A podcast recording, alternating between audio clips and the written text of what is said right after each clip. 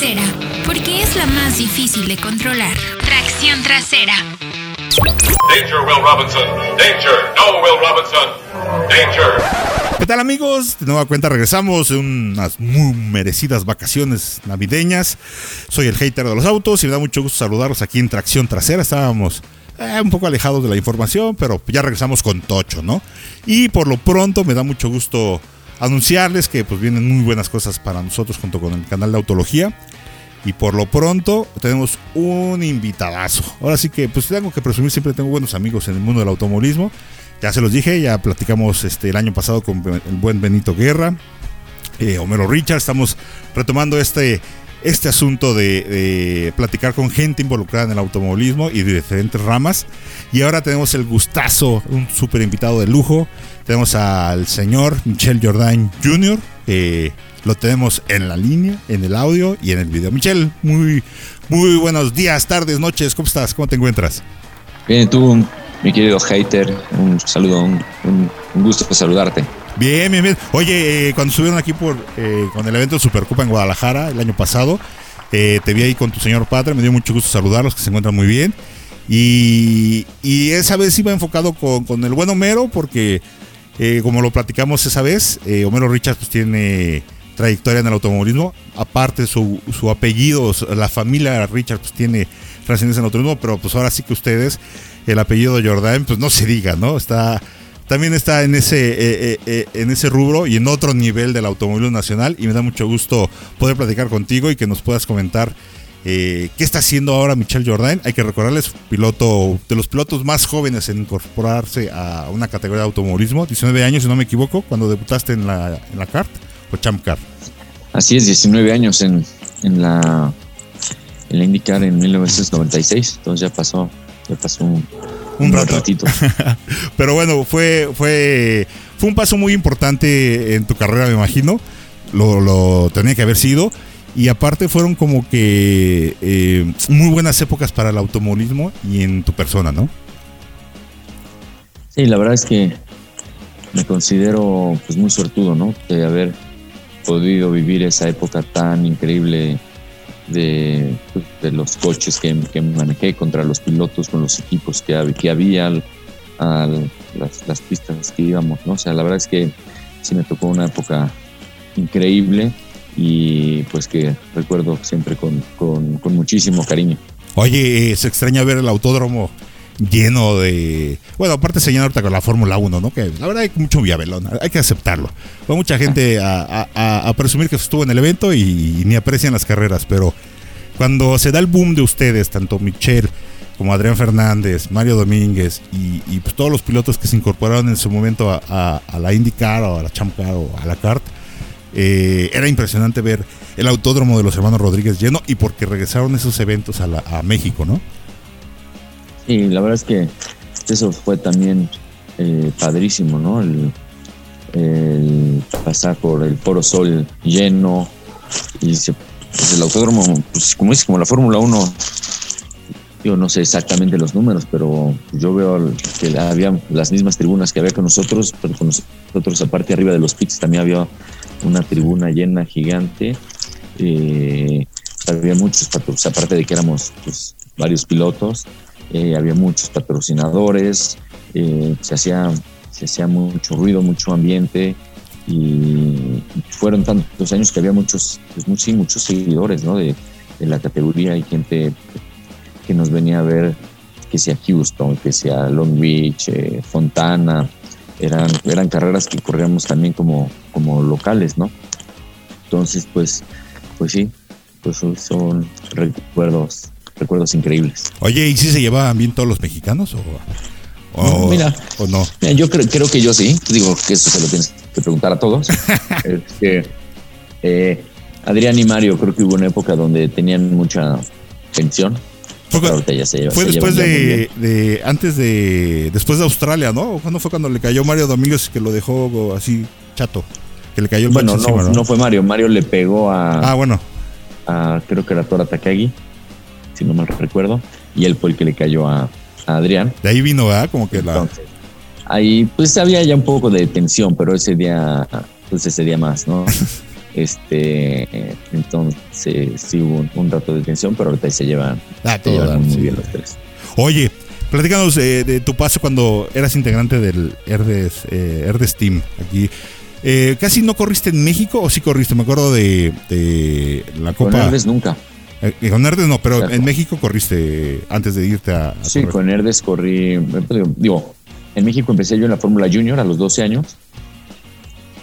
Eh, corrí ahí un par de años, luego corrí en la Pony, en la Fórmula K, en la Fórmula 2, en los prototipos, en los neones, en los tractocamiones y, ya de ahí me fui a Estados Unidos, pero con sí, fue extraño que con Herdes en México no te corrí y, y corría ya tantos años, ¿no? Claro.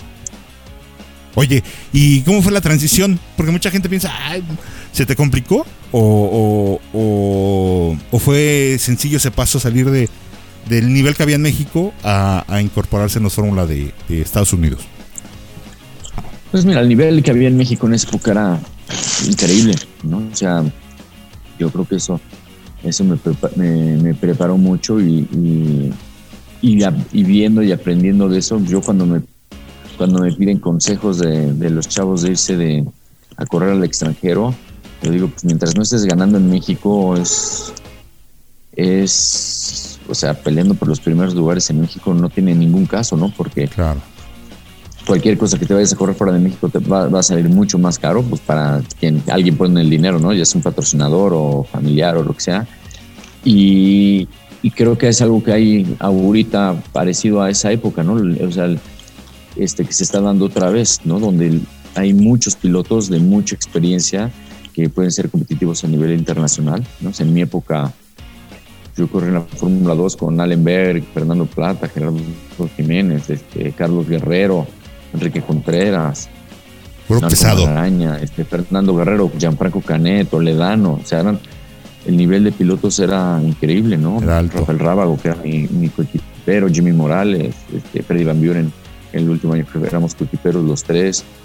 O sea, eran muchos, muchos pilotos muy buenos, muy rápidos, y que si podías ser competitivo con ellos, pues la podías hacer allá, ¿no? O sea, Adrián Fernández se fue de la Fórmula 3, este, a Indy Lights, y, a Indy- y la hizo, la hizo bien, ¿no?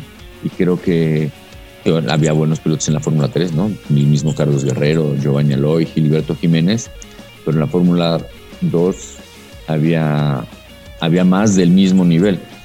Y entonces, pues yo sí, sí creo que eso fue lo que me, que me preparó. El brinco del coche sí fue grandísimo, pero al final lo que te hace, creo que siempre mejor en todo es la competencia, ¿no? Entonces el adaptarte al coche, sí, aunque fue un, fue un shock muy grande porque era de un coche de 200 caballos a un coche de 800 caballos. Claro. Fue, ¿no? De andar a 220, 230 kilómetros por hora, andar a 400 kilómetros por hora.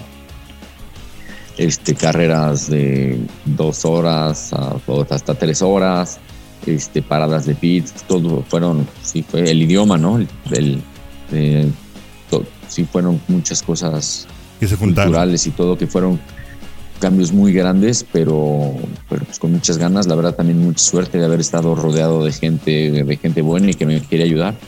Entonces, pues más o menos así fue como se dio.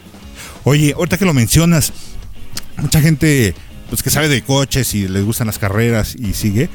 Eh, los, lo- los kart o, lo, la, in, la IndyCar o lo Champ Car, yo lo llamo así porque fue en mi época, ¿no? Como también Sí. siguieron, eran más rápidos que los Fórmula 1 en Sí, velocidad hubo tope, épocas, ¿no? hubo momentos que, que sí, digo, históricamente siempre ha sido, ¿no? Indy Fórmula 1, pues uno va subiendo, ¿no? Pues los dos van subiendo y de repente uno lo bajan, lo Claro. frenan por, pues por temas de seguridad y cosas así. Ahorita los Fórmula 1 están muy, muy rápidos y yo creo que 2020 definitivamente han sido los coches más rápidos de la historia y creo que durante un buen rato van a ser, a ver con las nuevas reglas de este año y el año próximo a ver qué tan cuánto los frenan y pues obviamente los ingenieros van a luchar para recuperar esa velocidad. De los coches de Indy no sé si algún día vuelven a regresar a las velocidades que andábamos nosotros, ¿no? Sí, anda durísimo. Este, y, y pues sí, pues, por ahí del 2001, algo así, pues andábamos nosotros por ahí pegándole a los mil caballos de fuerza, ¿no? En ese momento no corríamos en, en pistas parecidas, ¿no? Y siempre, al final, siempre son, son muchas cosas, pero eh, sí me tocaron. Sí, fue una época de coches muy, muy, muy, muy rápidos. Oye, la neta, cuando corrían en óvalos sí se sentía pelo, ¿no? O sea, sí sientes el muro. Mira, ¿Tú los visitaste el óvalos muro? es, es, es muy extraño, perdón. ¿Visitaste tú algún, sí, el muro, ah? ¿Lo visitaste? Muchas veces, sí, muchas, muchas veces. Pues sí, después de tantas carreras, si no chocas, no está, algo, también, algo también está raro, ¿no? Sí. Eh, pues mira, los óvalos cuando tu coche está bien y tú estás bien es el sentimiento más increíble del mundo, pero el día que tienes un coche malo es el peor día de tu vida, ¿no? Porque pues andas a, no sé, los coches rápidos andan de promedio, voy a, te voy a poner un ejemplo, una carrera que me fue horrible en Michigan, pues los coches rápidos andan a 230 millas por hora de promedio y tú Oh. andas a 210, ¿no? Son 20 millas por hora de promedio más lento, pero pues de todos modos te sientes lentísimo, pero vas a 330, 340 kilómetros por hora de promedio. Y te pasan, que te dejan parado, ¿no? O sea, te pasan a veces en la curva, no sé, 30 kilómetros por hora más rápido que tú y te dejan parado y tú vas sufriendo. Obviamente, aparte los coches, pues están hechos es como un avión al revés, ¿no? O sea, el tema aerodinámico es muy importante. Entonces andas más lento, entonces tienes menos aire, entonces el coche se agarra menos. Y sí, son días horrorosos. Sí, te anda, andas bailando como, como cabaretera ahí por todos lados, ¿no? Por la pista. Exacto. Te va yendo. Pero también gané, mi primera carrera que gané fue en Milwaukee, en óvalo, y ese día mi coche estaba increíble y, y yo también manejando muy bien. Y pues, fue una experiencia Increíble. perfecta porque haces, puedes hacer lo que, lo que tú quieras, ¿no? Claro, eres el, en ese momento eres el amo de la pista. Oye, Michelle, y ahora, tiempos actuales, eh, regresas a México, termina tu etapa por, por Estados Unidos, y regresas a México, tienes un descanso, creo que sí, no tuviste un descanso, y luego incursionas en diferentes ramas del automovilismo, rallies, eh, NASCAR o autos stock en México. También corriste algo en, en Bush, ¿no? Cuando también vino a México, o no, esa no Sí, participaste. sí, corrí, o sea, después de Indy la Champ Car, me fui a NASCAR con el equipo, se llamaba PPC Racing, con Ford, y el equipo quebró a la mitad del año, tenían muchos problemas económicos, entonces eso fue difícil, ¿no? Porque no, era una transición muy grande donde el plan era a largo plazo y pues el equipo, el equipo con coches viejos y sin entrenar, etcétera, etcétera, fue, fue complicado. Hice luego unas carreras también en las pickups de NASCAR también, pero pues también sin entrenar y todo es muy difícil. Y de ahí, eh, como dice, sí se. Ahí corrí con Adrián una carrera y el Chapo en, en la American Le Mans Series, en Petit Le Mans. Eh, ¿Qué más? ¿Qué más? Pues. Y empecé lo de los rallies, ¿no? Me invitaron día a la Panamericana, la hice bastante bien y me invitaron a los rallies, que también fue un proceso. Bueno, corrí un año en el Campeonato Mundial de Turismos, que fue algo parecido a lo de a lo de NASCAR con este Tipo SEAT, ¿no? Con SEAT, este y y también pues, el, el plan también era hacer algo dos o tres años, ¿no? Un cambio muy grande, nunca había corrido en Europa y había pues puro campeón del mundo y campeón de turismos de Inglaterra, la verdad es que el nivel altísimo muy fuerte. y pues llegar a- ahí llegas, entrenas, calificas y corres, ¿no? Entonces, pues sin conocer las pistas y todo, fue, fue, fue muy, muy, muy duro. Eh, hubo cambio de director, entonces cancelaron el programa y entonces, pues sí, regresé a México, vino lo de los rallies, una experiencia también, eso sí, es, es totalmente diferente, ¿no? Eso sí es jugar básquetbol o béisbol, ¿no? Así, Claro. así de diferentes. Pero pues tuve algunos momentos, fue muy, muy divertido, muy buena experiencia. Corrí Indy 500 en 2012, que después de ocho años de no manejar- manejar esos coches me fue, creo que bastante bien, iba muy bien, iban los 10 primeros, faltando pocas vueltas, que mi equipo se equivocó y me metieron a los pits. Y yo también error de, pues, digo, al final no estar corriendo todos, no vi ahí el semáforo que estaba este, prendido, que no se podía entrar a los pits. Eh, 2013 horroroso, tra- tra- tratamos de regresar y no calificamos, ahí tuvimos un problema Claro. con el coche el día de la calificación, eso lo hizo también muy difícil, ¿no? Eh, y después pues, ya regresé a México, ¿no? La Supercopa con los SEAT, eh, NASCAR México, eh, eh, volvimos a hacer con, con mi papá los tractocamiones Freightliner, que es, que es un éxito y ha sido, la verdad es que Un una época muy, muy ¿no? padre, sí, a la gente le- les encantan. y ahora con la Supercopa también la Copa Mercedes-Benz. Eh, ganamos el campeonato el año pasado, entonces este, con, con Santos Anela, con el equipo de Axidralaga Racing, la verdad es que con un grupo de patrocinadores y de gente padrísimo, con Axalta, el grupo Indie, Freiliner, la verdad es que muy contento y con mucha suerte de, estar rodeado de gente tan padre. Oye, ahorita ya es más tranquilo, ¿no? Ya lo ves de, de, otro modo. Esto de, de, estar dentro del mundo del automóvil y dentro de las carreras, bueno, siempre has estado ahí. Eh, es, es, una herencia familiar y pues debes de estar, me imagino. Pero ahorita escuchándote y todo lo que nos platicas, o sea, la gente piensa que, que la gente, los pilotos van y, deben de, hacer lo imposible por ganar, pero también hay muchos factores que, se involucran, ¿no? como lo mencionas, que los equipos tengan problemas económicos, pero ustedes van y pues contratan el equipo o, se, los firman y al final de cuentas que no te cumplan, deja que no los cumplan. Tú haces lo posible por dar los resultados en pista, pero ellos no te hacen, no te dan el apoyo para lograr eso y vienen las críticas hacia tu persona o hacia tus resultados, pero luego la gente no entiende esos factores, ¿no? Que también eh, se involucran mucho dentro del automovilismo. Claro, es, es un deporte complicado, ¿no? Porque eh, creo que es el, deporte de más equipo que hay en todos lados, ¿no? Y donde, donde siempre estás dependiendo de algo, ¿no? el tenis, que es un, tenis es un deporte 100% individual, pero pues al final las redes para los mismos, o sea, está del mismo tamaño, la cancha mide lo mismo y la pelota pesa lo mismo y tiene las mismas, la misma pelota, ¿no? En el fútbol es un deporte de equipo y aunque claro que es complicado porque pues sí, la diferencia de equipos puede ser algo, pero en algún momento tú tienes la pelota, ¿no? Y en algún momento serás delantero, si tu equipo no está bueno, la tendrás muy pocas veces. Si eres defensa y tu equipo no es muy bueno, pues la vas a tener muchas veces o, vas a tener muchas oportunidades de pelear contra un delantero, ¿no? Pero en el coche nunca estás solo, en el coche, el coche siempre, aunque esté, está solo arriba, pero el motor, si, tiene 20 caballos menos que el del otro, pues siempre tiene 20 menos caballos que el otro, ¿no? Claro, menos aire. O sea, todo es si tus mecánicos pues no, no tienen la experiencia, la experiencia, o si no tienen la, el tiempo en, en NASCAR, allá pues, tienen equipos este, especiales para cambiar llantas, ¿no? Entonces, pues si el los no tiene tanto presupuesto como para tener un equipo especial para cambiar llantas, pues sus paradas de pit van a ser más lentas. Entonces, si entras en primero, pues vas a salir en quinto. Claro. Entonces, todas esas cosas es algo complicado en el coche, ¿no? Pues todos los pilotos le aceleramos en la recta, le aceleramos a lo mismo, ¿no? Si uno da 300 y el otro 280, pues no, ahí vas 20 kilómetros por hora más lento. Entonces es, es algo complicado y que al final, pues sí, es muy, es muy fácil criticar sin saber, pero pues también, pues siempre hay, pues también como en todo, pues hay, hay unos mejores que otros y que a veces pueden hacer un poco la diferencia.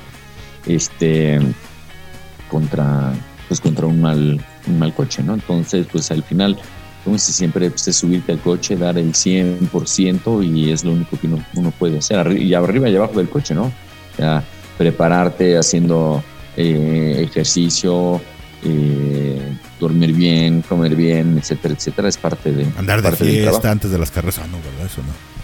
Eso no, eso nada más se lo dejamos a los Richards. Oye, este, este 2021 arranca y flamante campeón de Supercopa. Y, pues, ¿qué, ¿A repetir el, campeonato? ¿Vas por el bicampeonato este año? Pues claro que siempre vamos a tratar de, recuperar, de ganar más carreras. Eh, pues, preparándonos muy duro físicamente. Claro que ya no es, no es lo mismo a los 44 años que a los 20, ¿no? Entonces hay que, hay que echarle más ganas en el tema, en el tema físico. Eh, la verdad es que Santos Anela, que fue mi equipero, digo, compartí el coche con Marco Marín y, José Arellano en un par de carreras, pero la mayoría del año con Santos Anela, que fue también algo muy, muy divertido y hizo un gran trabajo. Entonces, pues, con mucha ilusión de ver este 2021, ¿no? Para, pues, ojalá y sí. Oye, eh, yo lo platicaba con Homero, ¿no? Esa vez en Guadalajara. Eh, él como le hace con su sobrino, pues su sobrino le saca media cabeza. y cuando sube al coche dijo, no, pues tú tienes que adaptar el coche. Santos es de más o menos de tu, de tu vuelo, ¿no? De tu, no, Santos es bastante más alto. ¿Es más alto que tú? Sí, fácil. unos 10, 12 centímetros, yo creo. Sí, va, es Entonces, muy este, pues también, ¿no? Ahí a la hora del cambio de piloto es poner almohadas y coches ahí en el, en el asiento para, para alcanzar los pedales y poder ver. Oye, ese formato es muy atractivo y, y yo, mm, yo sí lo recuerdo. Así se corrían los neones, ¿no? Eran este, la mitad de la carrera, un piloto y luego terminaba la otra, la otra, el otro piloto. Ese formato es muy atractivo y le parece que sí le gusta a la gente. Y la verdad es que creo que está muy bien. Creo que a pilotos pues como Emiliano, ¿no? Eh, Pablo Pérez de Lara, el George García este, Andrés Di Mayuga, los, pues son varios pilotos de 15, 16 años que pues que gracias a eso están teniendo una oportunidad de manejar un coche como estos, correr contra pilotos con mucha experiencia y aprender y están demostrando que que tienen todo para ser grandes campeones del futuro, ¿no? Entonces eso la verdad es que eh, sí creo que es, que es algo muy, muy, muy bueno para, pues para, para todos, ¿no? Eh, hay algunos equipos pues, que económicamente les ayuda al tener dos pilotos, eh, otros pues, el poder traer algún chavito, entonces creo que hay, muy, muy, muy buenos co- complementos. Oye, y esta, esta, voy a hablar en términos futbolísticos, ¿no? Pamboleros. Esta camada de chamacos vienen, vienen muy, muy bien, bien preparados. Mucho simulador, cosa que a ustedes les tocó, en, pues, cero, cero práctica en un simulador, me imagino, hasta que unos años para acá, pero a final de cuentas eh, vienen con todo y, con mucha hambre de, de- triunfo y de humillar a los a los pilotos de nombre, ¿no? A los veteranos, a los que, como en tu caso, estuvieron en nivel internacional, como que les, les levanta el orgullo ganarles una vuelta, calificar adelante de ustedes y pues inclusive hasta ganar una carrera, ¿no? Claro, ¿no? Y digo, es parte de la vida, así nos tocó a nosotros hace, hace 30 años, ¿no? Claro. Entonces, pues ahora sí que así, así, así es y en- Pero sí te calientas. Sí te en calientas 30 cuando te vas rebasando y dices, hijo, ah". pero sí sientes este... ¿Qué sientes cuando un, un chico, pues a final de cuentas, es la ley de la vida, a final de cuentas, ¿no? Eh, Los jóvenes siempre van a empujar, pero así calienta arriba del coche, ¿no? Así como dices, hijo Pues, pues sí, pero como es, es parte de la vida y, y, y yo creo que también, pues está uno en, a lo mejor hace 15 años hubiera sido diferente, pero estás en una época diferente de tu vida donde Claro. sabes que ya vas de bajada, vas de salida, no sé cuánto, digo, creo que puedo correr todavía, no sé, 5 o 10 años más y ser competitivo, pero o sea, muchos de estos chavos los conozco desde hace mucho, ¿no? O sea, eh, le tengo mucho cariño a Homero y ver a su sobrino que le vaya bien, Claro. este, lo ves profesional, lo ves que le echa ganas, pues me da gusto que le vaya bien, ¿no? Yo ya no voy a hacer nada especial en mi vida como piloto, ¿no? Lo que lo importante ya lo hice y ganar una carrera más. Claro que cuando estoy arriba del coche doy mi 100%, pero no me una, ganar una carrera más, una menos, no me cambia mi vida. En el momento sí, y le lucharé y claro que nunca, nunca, le voy, nunca voy a dejar ganar a nadie. Claro. Pero para ellos sí les cambia la vida, ¿no? Sí. Eh, y el orgullo de, para ellos al revés, así me pasó a mí de empezar a correr contra Carlos Guerrero, que pues, yo lo conocía de chico, o Enrique Contreras, Gianfranco Canet, todos estos pilotos pues, que yo los veía de chicos y de repente un día correr con ellos y un día rebasarlos, eh, son cosas importantes y ahora es lo mismo, es lo mismo para ellos, ¿no? Entonces, me, da, me da tanto gusto y les peleo hasta por, por su bien, claro que les peleo con, con todo porque pues es de la forma que van a aprender y prepararse para el futuro, ¿no? agarran experiencia y todo. Oye, Michel, eh, ¿qué, qué, qué viene para este 2021? Complicada la situación. En el 2020 pues no hubo gente en, los, en, las pistas. eh, fueron eventos literalmente a puerta cerrada. Se transmitieron en televisión, en redes sociales, en, en streaming. O sea, la gente los podía seguir, pero eh, se extraña el público, ¿no? Eh, que estén en las pistas y siempre que muchas plazas esperan, pues es como que su punto de distracción y, y que les gusta ver pues, autos, autos de carreras, no verlos en las tribunas. Para ustedes los pilotos afecta mucho y aparte eh, les pegan los patrocinadores o no. Pues sí, claro que sí, sí pega y el 2020 sí fue un año muy, muy difícil.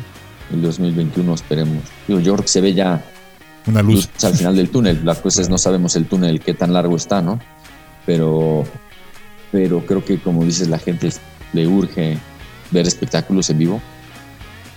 Y yo creo que eso va a ser bueno con los con los patrocinadores no nos, no, digo, sí, pegó el año pasado, creo que se siente un poquito mejor eh, el tema para este año. Yo creo que eh, pensamos con la Supercopa regresar por ahí a mediados de abril.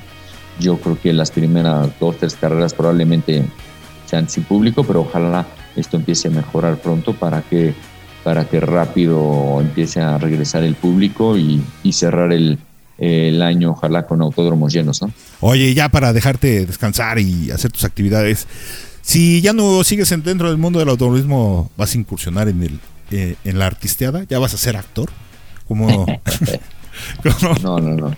Ah, pues ya saliste en una película y hasta ganaron un premio. Gana, sí, salí en Roma y gana, ganó muchos premios, ganó este, hay unos Óscares y todo, la verdad es que. ¿No te llevaste el mejor actor o qué? No, yo, yo, yo no me llevé nada. pero me llevé una gran experiencia de ser parte de, de, una película pues tan importante. Claro. Pues la película mexicana pues con más premios en la historia y haber sido una partecita chiquita, pero pues la verdad es que una buena experiencia, no, no está dentro de mis planes este ser actor ni nada, pero, pero fue, fue, una buena experiencia que si se vuelve a presentar, que seguramente lo, lo, haría, ¿no? Oye, ¿y sí es cierto que el, el que iba a buscar algún papel era tu hijo y le tumbaste la chamba? Pues no le tumbé la chamba porque no íbamos por el mismo papel, pero sí, él fueron a la escuela de ellos y dijeron que a ver quién quería ir al casting. Él se apuntó, su mamá lo llevó a la primera, uh, le volvieron a hablar, no que no, este, su mamá no lo podía llevar, entonces lo llevé yo y estando ahí me, me dijeron que si quería pasar. Pásele, joven, a lo barrido. Yo no quería y Marco, sí, órale, vas, papá, así salimos los dos y pues ni modo, acabé saliendo yo y él no. Híjole, pues. ¿Y qué le dijiste? Aprende, muchacho. Eso. no, no te creas. Ahora sí que eh, se ve que tienes una linda familia. Sí. Eh, a veces los pilotos eh, se vuelven más imprudentes y más arriesgados cuando son jóvenes y pues la verdad no tienen familia. Pero ya cuando tienen familia, eh, como que se vuelven más, más inteligentes, más, más cerebrales en las carreras y pues no se arriesgan tanto o, o sí cambia mucho, Michelle. O sigue siendo tu esencia dentro de la pista. Pues yo creo que cada quien es diferente, ¿no? Y algunos sí seguramente les afectará y es totalmente entendible y algunos logran logran bloquearlo, ¿no? Claro. Entonces, la verdad es que conmigo pues no sé, no es difícil saber. Yo yo creo que no me no que te no distrae. me afecta y no me distrae. Eh, y al final pues es que es pues siempre tienes que dar tu máximo pero para ganar una carrera te lo tienes que terminar, ¿no? O sea, un piloto nunca quiere chocar, claro que te acercas al límite, eh, tienes que acercar lo más que puedas al límite del coche y de la pista y del momento. Eh, claro que a lo mejor alguien pues sí le puede empezar a sacar, acercarse mucho a ese, a ese límite, ¿no? Que conmigo que es, pues es yo creo que nada, pero pues uno nunca sabe, ¿no? No, pues ya corriste rally, la Panamericana, que es una, un evento complicado, muy peligroso, pero eh, ahora sí que, como dicen, le quieren enseñar a hacer chiles a herdes, ¿no? sí, yo creo que no me ha afectado, pero, pero digo, pues nunca, uno nunca sabe. Pues bueno, Michelle, me da mucho gusto haber platicado contigo, te robé un poco de tu tiempo. Eh, no, feliz de la vida. Estas pláticas, Gracias. fíjate que eh, vamos a tratar de tenerlas más seguido, no espero no sea la primera ni, ni la última. Pero pues ahora sí que muchísimas gracias Michelle por tu tiempo y pues muchos éxitos y vamos por ese bicam vamos, ¿eh? yo me apunto, Ay, bien, bien apuntadote. vamos, vamos, por ese sí, bicampeonato en, en, Supercopa y esperamos ya ver gente en las tribunas y, y esperar buenos resultados, este, tanto tuyos como de tus demás compañeros de trabajo, porque al final lo son, de pilotos. Todos, así es. Y pues mucho éxito en Supercopa 2021. Igualmente, muchas gracias a ti por pensar en mí, por invitarme a platicar y, y puesto para cuando quieras repetir, ojalá y sí, se, se dé más seguido. Sí, lo malo es que estuviste muy serio, estuviste muy serio, tú no eres tan serio, ¿verdad? Se ve en cámara tranquilo. y se ponen, se ponen serios, son igual que el Chapu, el, cuando platiqué con el Chapu, yo, yo le dije, Chapu, a ti te, te truncaron tu carrera, nunca quiero aceptar que le, le sabotearon el coche. Dice, no, que fue la manguera de la gasolina, pero no, Chapu, Chapu es muy, muy buena onda. Ya te digo, platicamos con el bueno, Chapu, Pedrito Guerra. Y pues ya vamos contigo y, y, esperemos platicar con, pues, con todos los, los, protagonistas del automovilismo en México, que esa es la idea, que nos platiquen sus anécdotas, sus historias. Y pues ya sabes, aquí está el espacio para ti, Michelle, un buen amigo y pues mucho éxito. Muchísimas gracias igualmente, suerte aquí con el podcast y con todo y espero que nos veamos pronto. Así será. Muchas gracias, Michelle. Mucho éxito. Igual, gracias. Igual, bye. Agarra la onda, agarra la onda. ¿Se viste tarde, sabes por qué? Porque me quedé jetón, hijo. Me quedé planchando oreja. Babeando la almohada, hijo, babeando la almohada, hijo. ¿Te dan chance, no, hijo? Dan chance. No, no.